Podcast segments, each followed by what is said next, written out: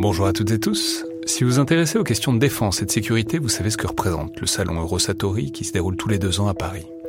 C'est cette année la 28e édition qui se tient du 17 au 21 juin prochain à Paris-Nord-Villepinte et Eurosatori, qui sponsorise cet épisode, sera comme à chaque fois le grand rendez-vous mondial de la défense et de la sécurité. Je veux juste dire, c'est un événement que je trouve très étonnant, assez fascinant. J'y suis allé pour la première fois il y a deux ans pour l'édition 2022. Et euh, vraiment, si vous vous demandez ce qui se fait dans le monde militaire et en matière de sécurité, c'est là qu'on peut voir les dernières tendances, depuis les plus grandes geekeries et les innovations du moment, jusqu'aux grands équipements du futur pour les armées et les forces de sécurité en France et dans le monde. Bref, si vous intéressez de près à ce monde-là, c'est le moment de vous inscrire pour ce qui sera la plus grande édition de l'histoire du salon, avec plus de 1900 exposants et 60 000 visiteurs, vous pouvez le faire en allant sur eurosatori.com.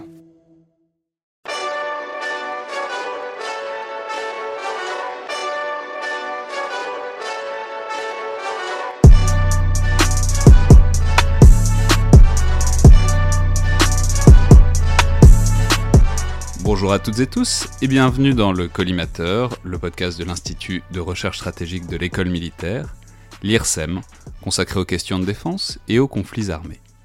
Je suis Alexandre Jublin et aujourd'hui pour un nouveau format des têtes chercheuses où on essaye donc euh, de discuter et de mettre à disposition en format audio un article ou une publication scientifique, j'ai le plaisir de recevoir Damien Van Puyveld, maître de conférence à l'Université de Glasgow, chercheur associé à l'IRSEM aussi, spécialiste du renseignement, pour parler d'un article dont vous êtes l'un des co-auteurs et qui fait le point euh, sur l'une des grandes transformations qui touchent vos sujets de votre sujet de recherche, à savoir euh, la collecte et le traitement massif de données, ce qu'on appelle le big data appliqué au renseignement. Donc bonjour Damien. Bonjour.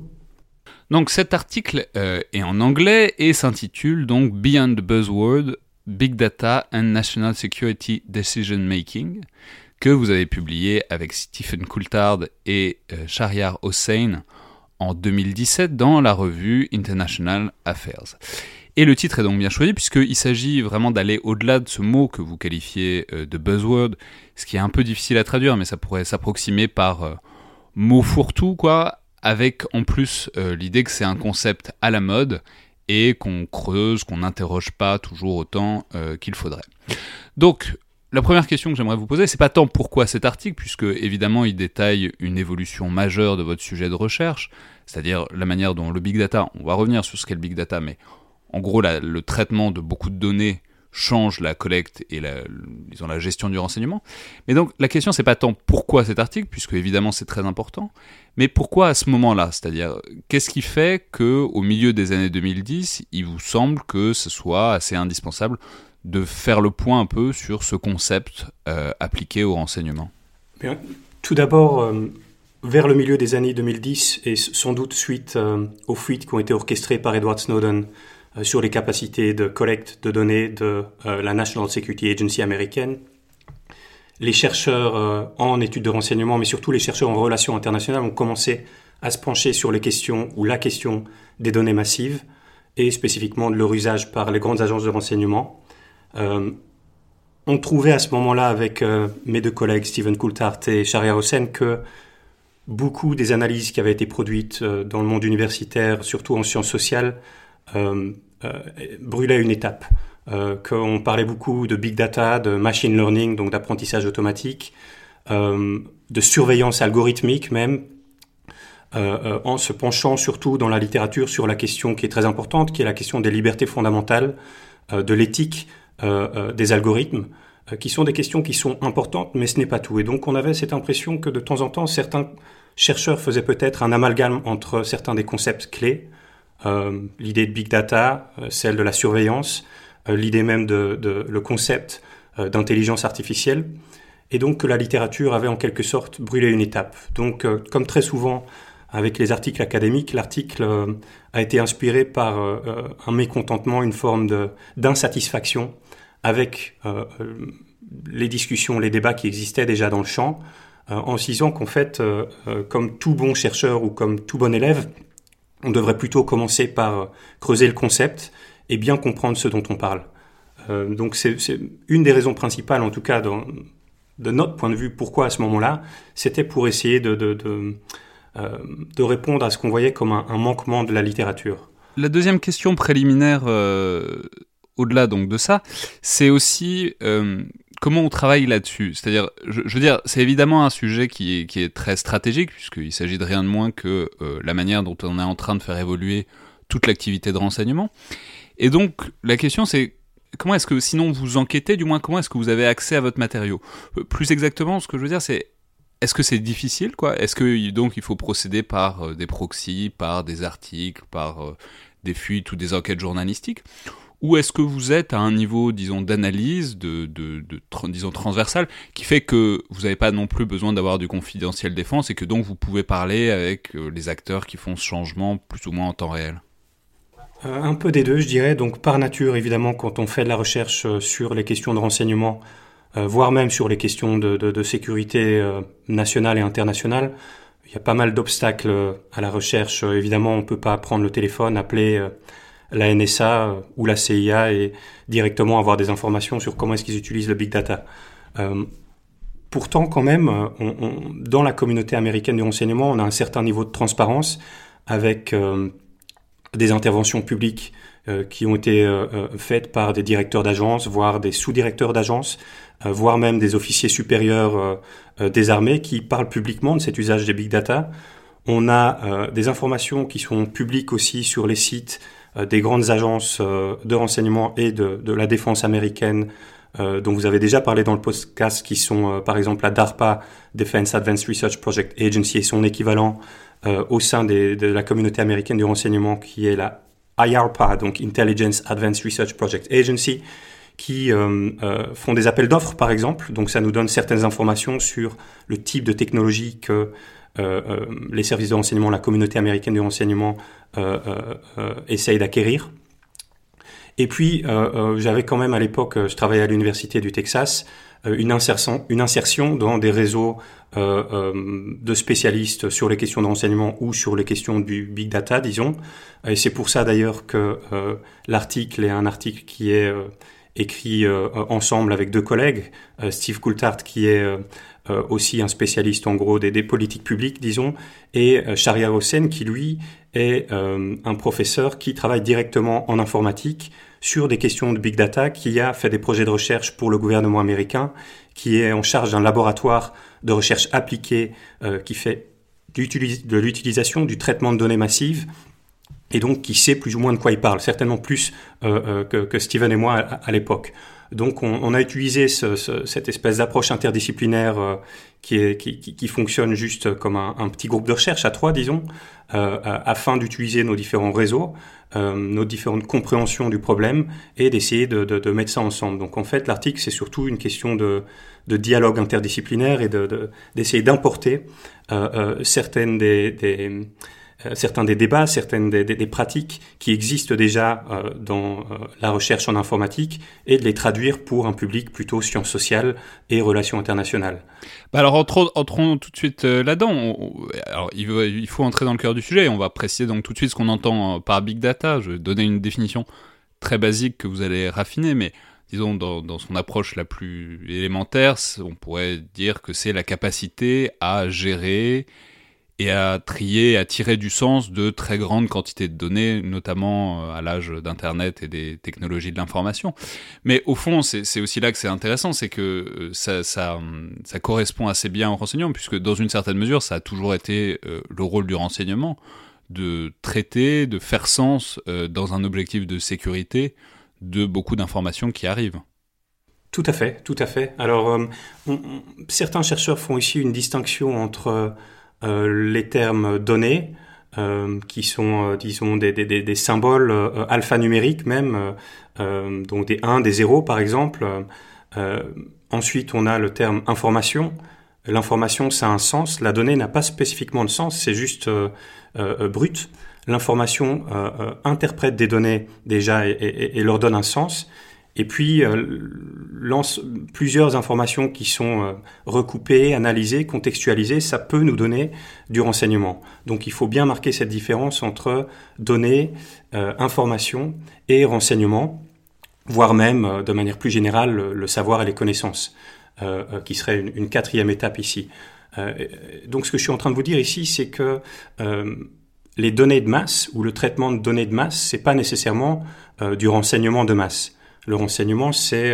de la donnée qui a été distillée afin d'en tirer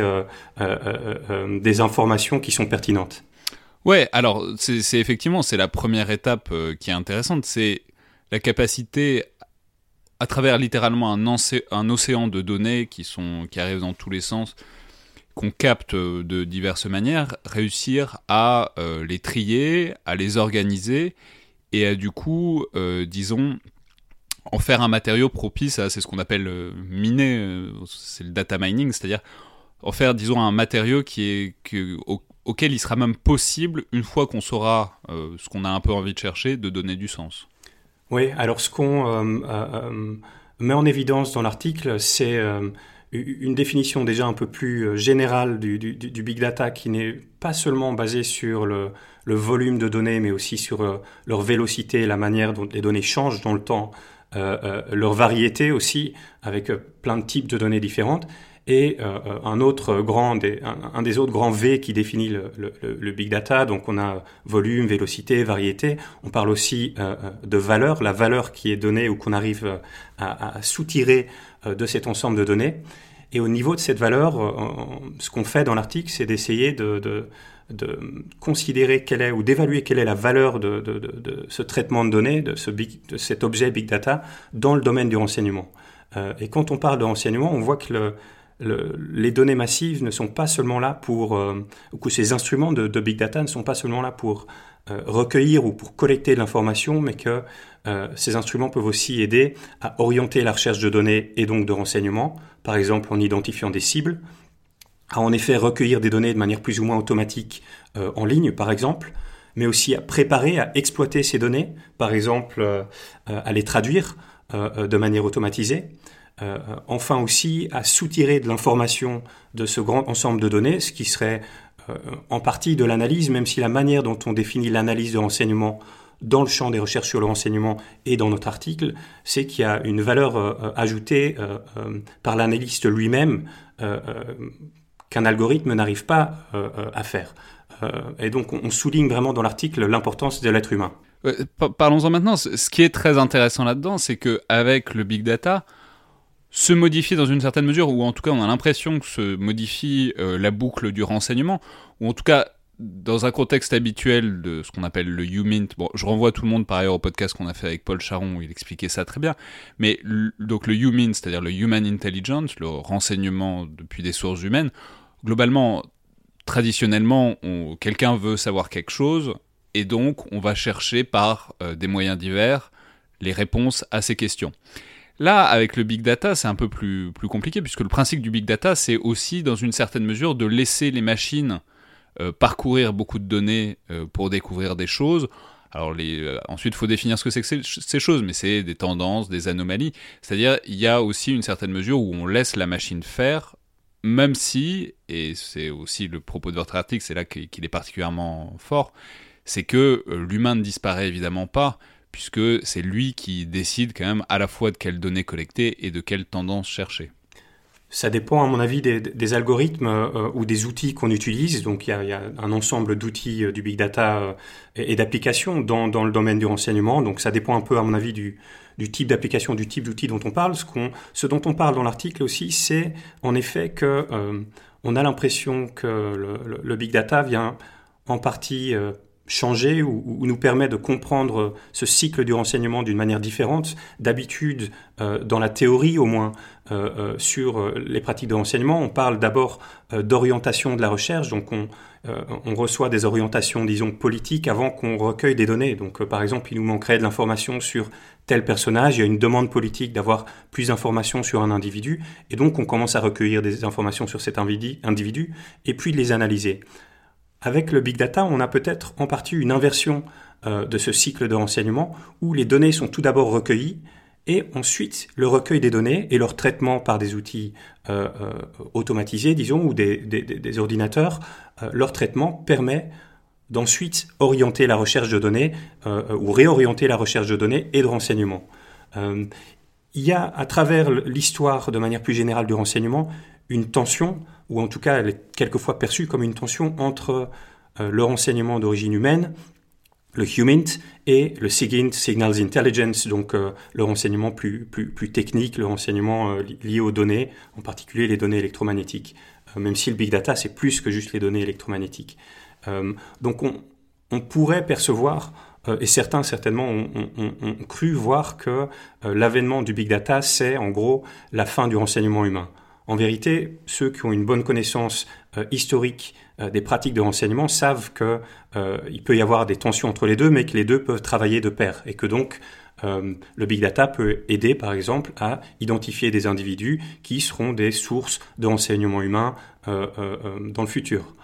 donc les deux peuvent travailler de pair et ne sont pas nécessairement euh, euh, en compétition l'un avec l'autre. Même si au niveau des budgets, on peut imaginer que euh, en interne, de manière plus organisationnelle, ce qui nous intéresse aussi en tant que euh, chercheur en sciences sociales, il y a des tensions entre différentes sous-directions, disons, ou différentes organisations en charge plutôt du renseignement humain et opérationnel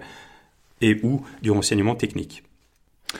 Ouais, mais alors du coup, il faut peut-être euh, maintenant préciser quel genre d'application euh, concrète on peut, on peut tirer dans l'enseignement de ce big data. Alors il y a euh, des tendances, par exemple, il peut y avoir des... Ce que vous, vous détaillez très bien dans l'article, c'est il peut y avoir des, des,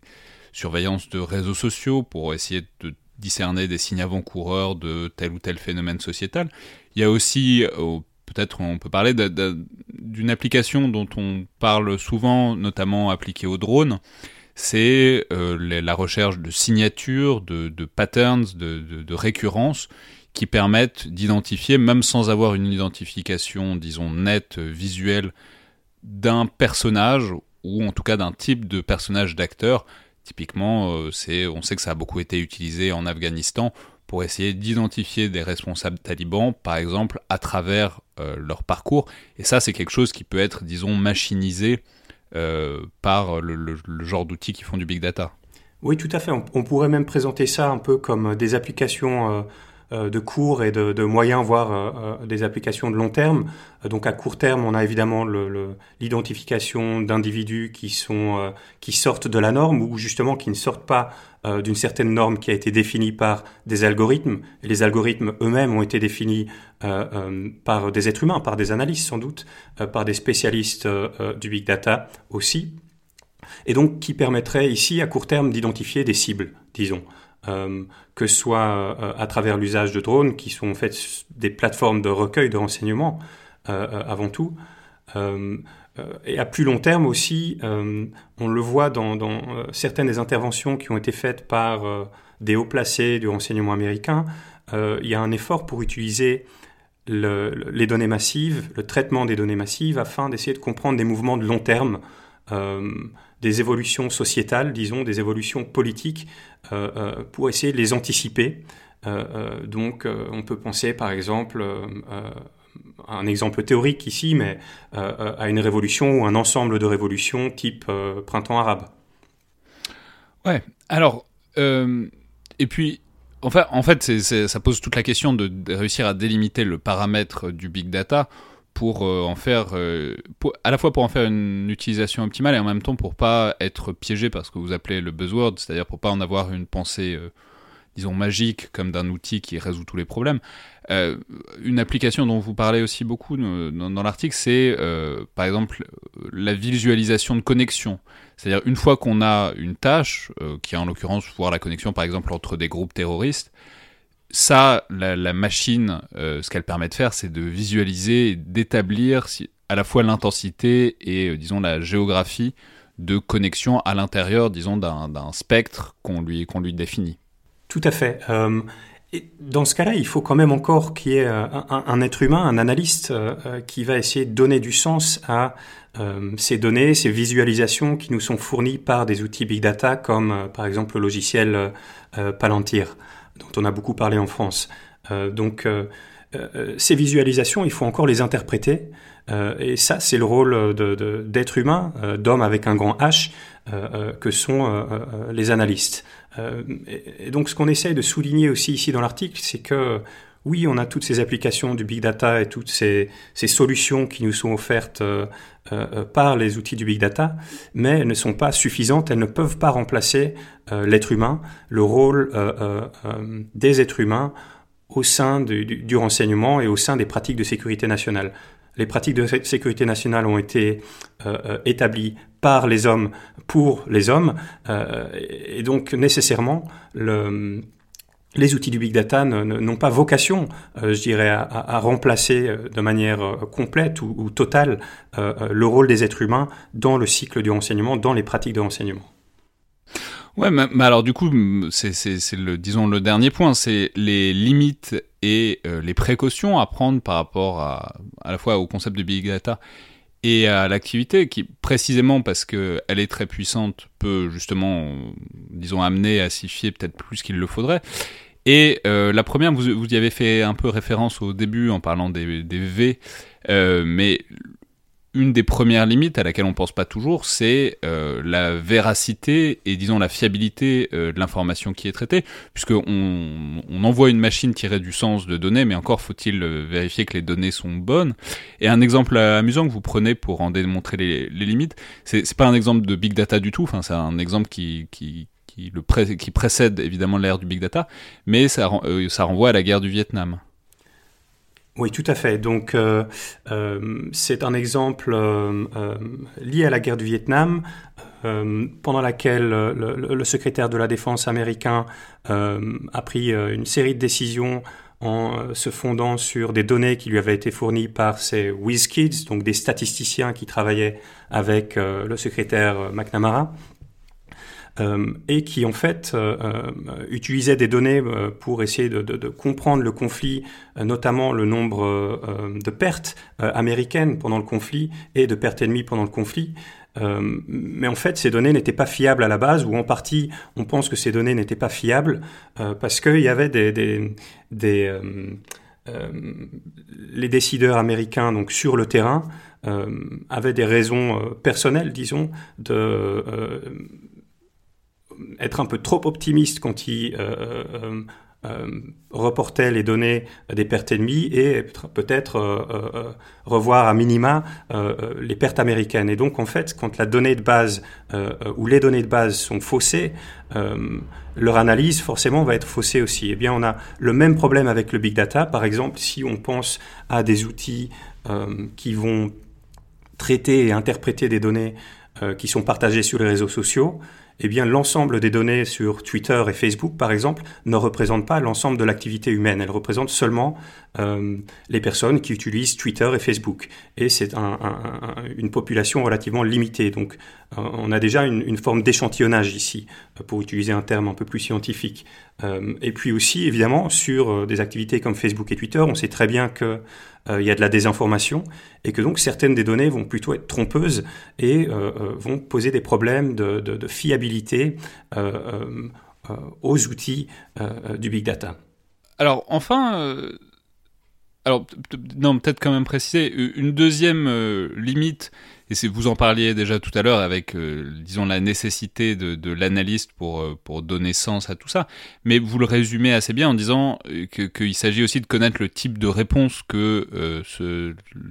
disons, ce renseignement machinique peut fournir et ceux qu'il a le plus de mal à creuser, et vous le résumez en disant que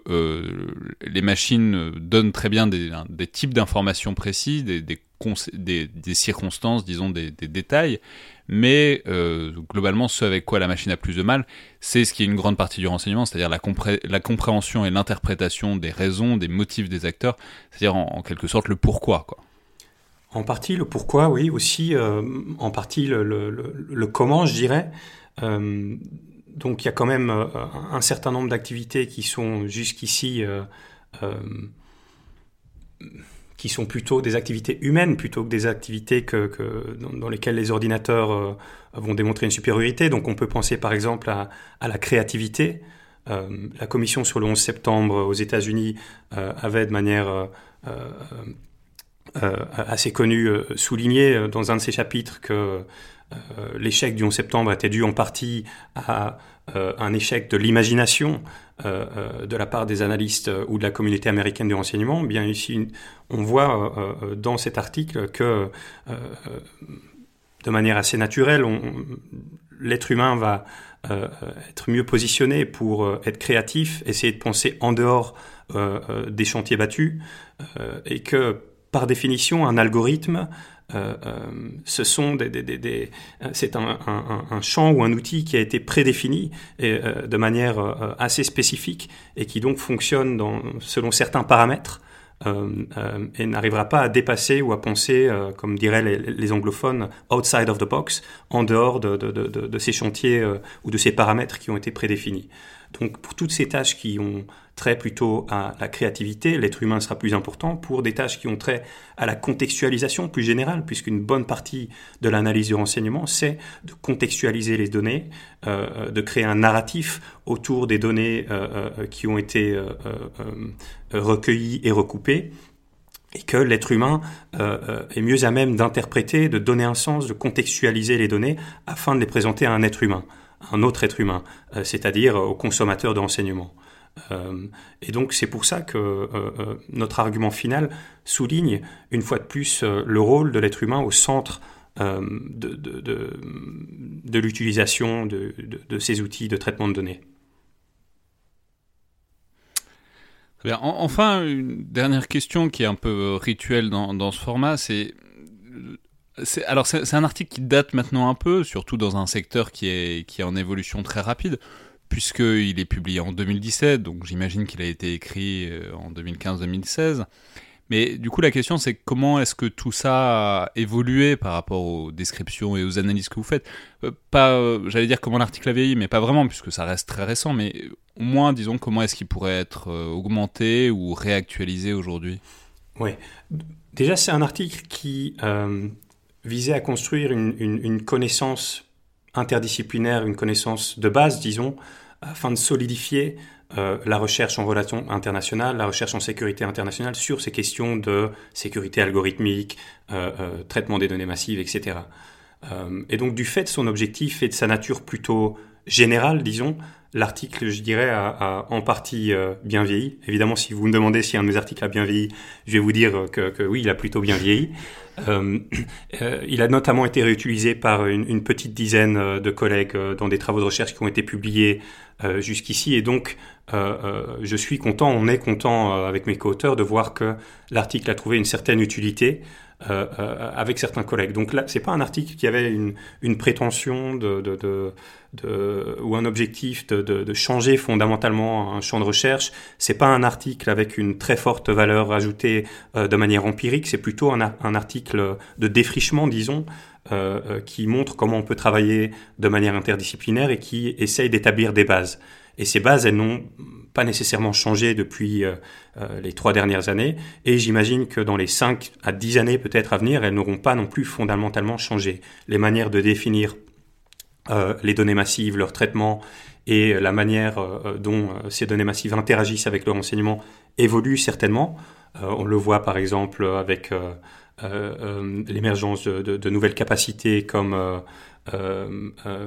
les ordinateurs euh, euh, quantiques, donc les quantum computing, qui est un débat qui est en train d'émerger aussi dans les études de renseignement au niveau de la cryptographie, par exemple. Euh, donc on a certains nouveaux débats qui sont là, mais ce ne sont pas des débats qui viennent euh, remettre en question euh, ces éléments de base qu'on qu qu essaye de, solidifier ou d'établir plus fermement, plus fermement pardon, dans notre article. après, une partie de la recherche euh, sur ces questions euh, en études de renseignement, en études de sécurité, est en train d'évoluer vers de la recherche euh, plus appliquée. Euh, donc on a des collègues qui font vraiment, euh, donc plutôt des collègues qui font de la recherche quantitative, euh, qui vont travailler avec des informaticiens afin d'utiliser les outils du big data pour faire de la recherche scientifique pour le coup sur des questions de sécurité. Donc avec Chariar par exemple, un des co-auteurs de l'article, on a un peu travaillé ensemble pour essayer de développer un projet euh, qui essaye d'utiliser ses capacités. Donc Shariar est en, charge d'un laboratoire de recherche euh, sur le big data qui a accès donc euh, à ses capacités. On a essayé d'identifier à travers des publications scientifiques et la publication de brevets des technologies émergentes qui pourraient avoir des effets importants sur la sécurité internationale. Donc c'est une application d'un outil du big data avec de l'information qu'on peut trouver en ligne et une, application qui peut informer aussi bien le débat universitaire et les efforts d'anticipation que les efforts d'anticipation qui pourraient intéresser des gouvernements, par exemple. Donc ça, c'est pour une des applications, par exemple, ou une des, manières de, poursuivre cette recherche. Très bien, bah merci beaucoup Damien Van Puvel. Je rappelle donc le titre de l'article Beyond the Buzzword, euh, Big Data and National Security Decision Making, publié en 2017 euh, la revue International Affairs. Alors simplement pour dire, généralement les revues, notamment anglophones et prestigieuses comme ça, c'est difficile de trouver les articles sans avoir à payer euh, des abonnements faramineux, ce qui, est, ce qui est un vrai gros problème de la recherche contemporaine. Je signale, euh, cela dit, à tous ceux qui s'intéressent à ce genre de recherche et qui n'ont pas d'abonnement en ligne. Généralement, pour en avoir un, ça passe par une université ou par une bibliothèque de recherche, mais pas toutes. Mais donc le plus simple, en général, si vous êtes vraiment intéressé par un article, c'est souvent d'écrire un mail tout simple euh, à l'un des auteurs en disant que vous êtes intéressé. Euh, d'expérience, dans 97% des cas, il vous l'envoie bien volontiers ou il vous envoie au moins une draft, un brouillon. Euh, notamment parce que ça fait toujours plaisir de savoir que ce qu'on publie intéresse un large public. Merci beaucoup Damien. Merci à vous.